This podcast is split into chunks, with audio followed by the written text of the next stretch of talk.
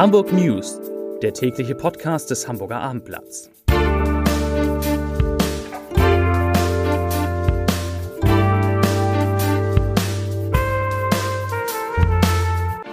Herzlich willkommen an diesem wunderbaren Tag. Mein Name ist Lars Heider und heute geht es in diesem Podcast um die Zukunft des Hamburger Flughafens, die ja auf einmal völlig anders aussieht als bisher. Die weiteren Themen, die Zahl der von Corona Genesenen in Hamburg, die schnellt hoch. Die Stadt bekommt endlich ein Naturkundemuseum. Der HSV hat eine letzte Chance, eine allerletzte Chance, sich irgendwie doch noch für die erste Bundesliga zu qualifizieren. Und, und die Elbphilharmonie, die kann man jetzt ganz für sich allein haben, wirklich wahr. Dazu gleich mehr. Zunächst aber die Top 5, die 5 meistgelesenen Texte auf abendblatt.de. Auf Platz 5 Warnung vor erhöhter Waldbrandgefahr in Hamburg. Platz 4 Hamburger CDU.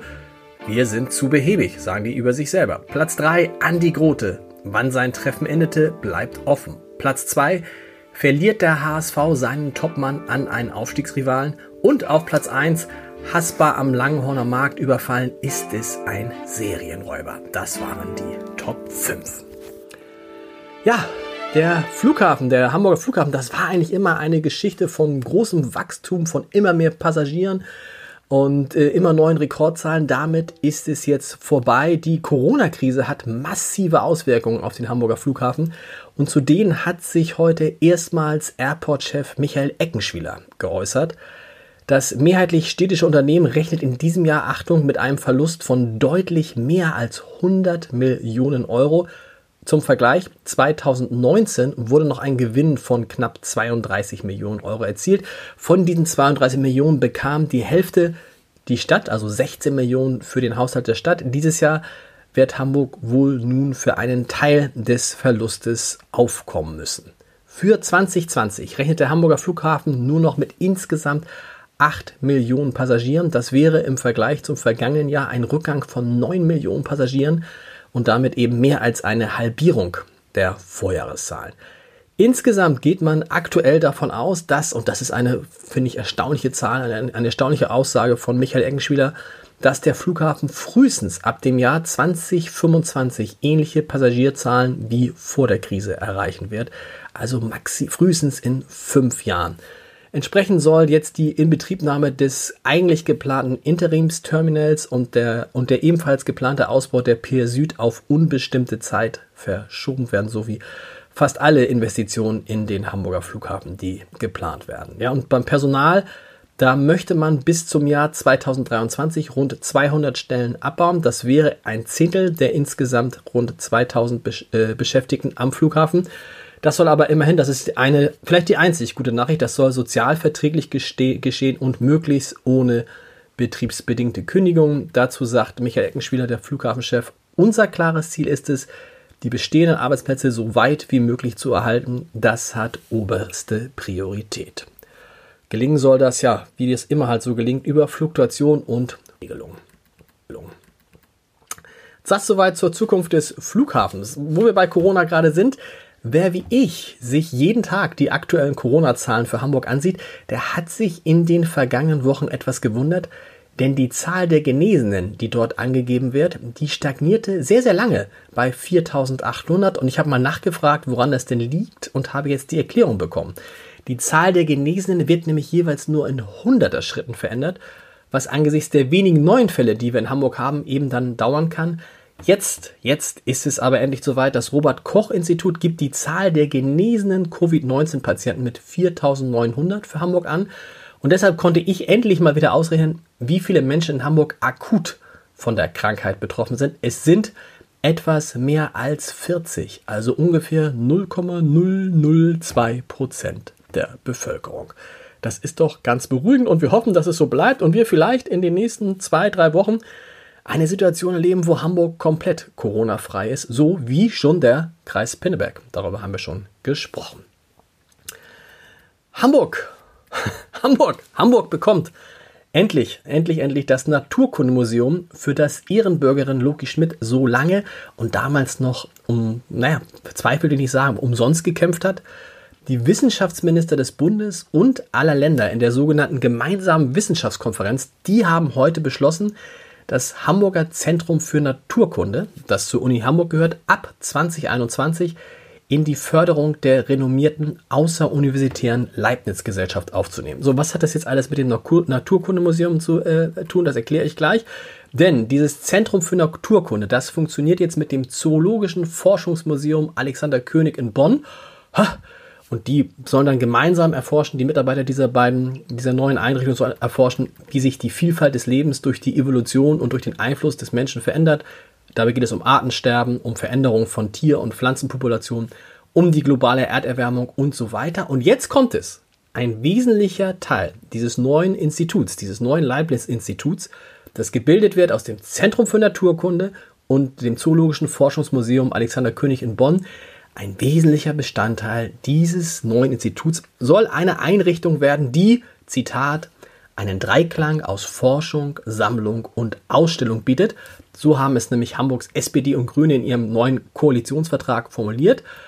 Und das bedeutet nichts anderes, dass, wenn es mit der Leibniz-Förderung klappt, Rot-Grün ein geeignetes Gebäude, ein Museum dafür schaffen will. Und der, die Entscheidung, die ist heute gefallen.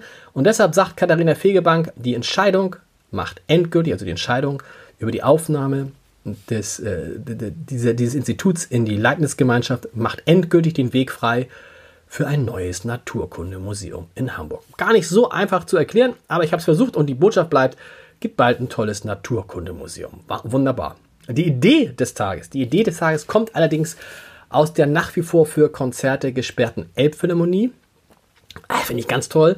Die kann, nämlich, die kann nämlich jeder vom 3. Juli an selbst und ganz allein für sich entdecken. Es gibt einen neuen Elbphilharmonie-Rundgang und der führt Besucherinnen und Besucher über einen abgesteckten Weg hintereinander zu den verschiedenen Sehenswürdigkeiten des Hauses, also über die Plaza und die unterschiedlichen Foyers in den kleinen und schließlich in den großen Saal.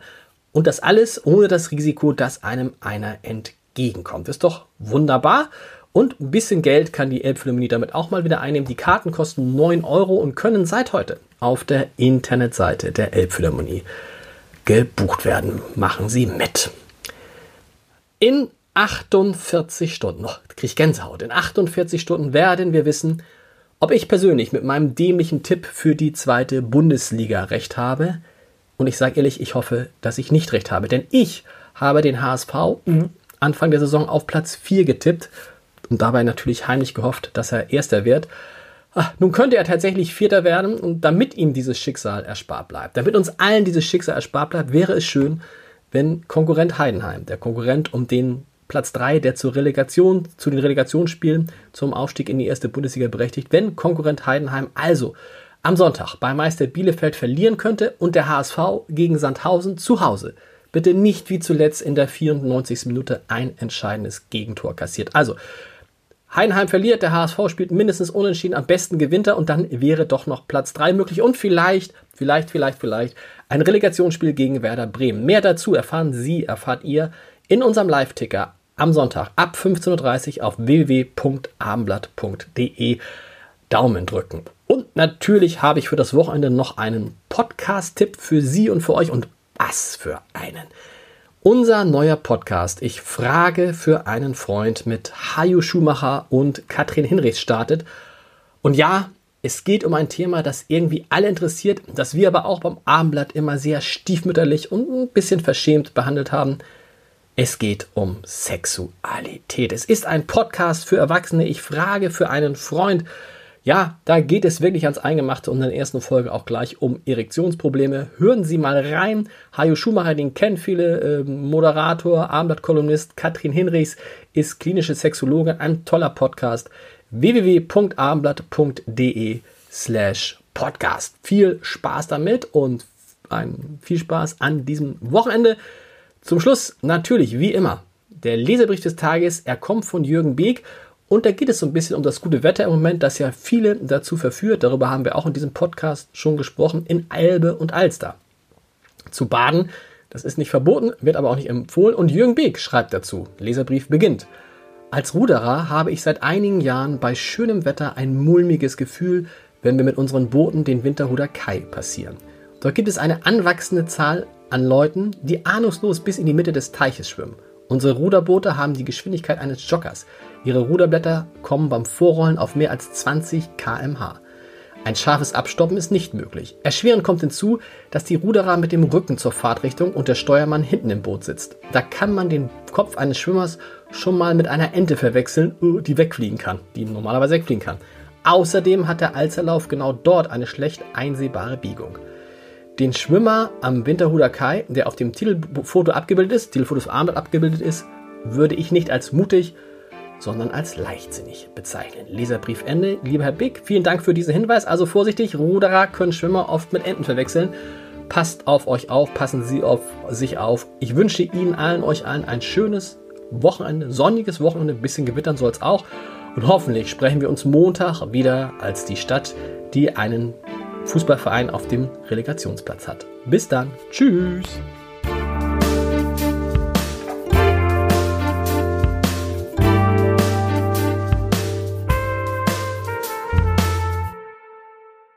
Weitere Podcasts vom Hamburger Abendblatt finden Sie auf abendblatt.de slash podcast.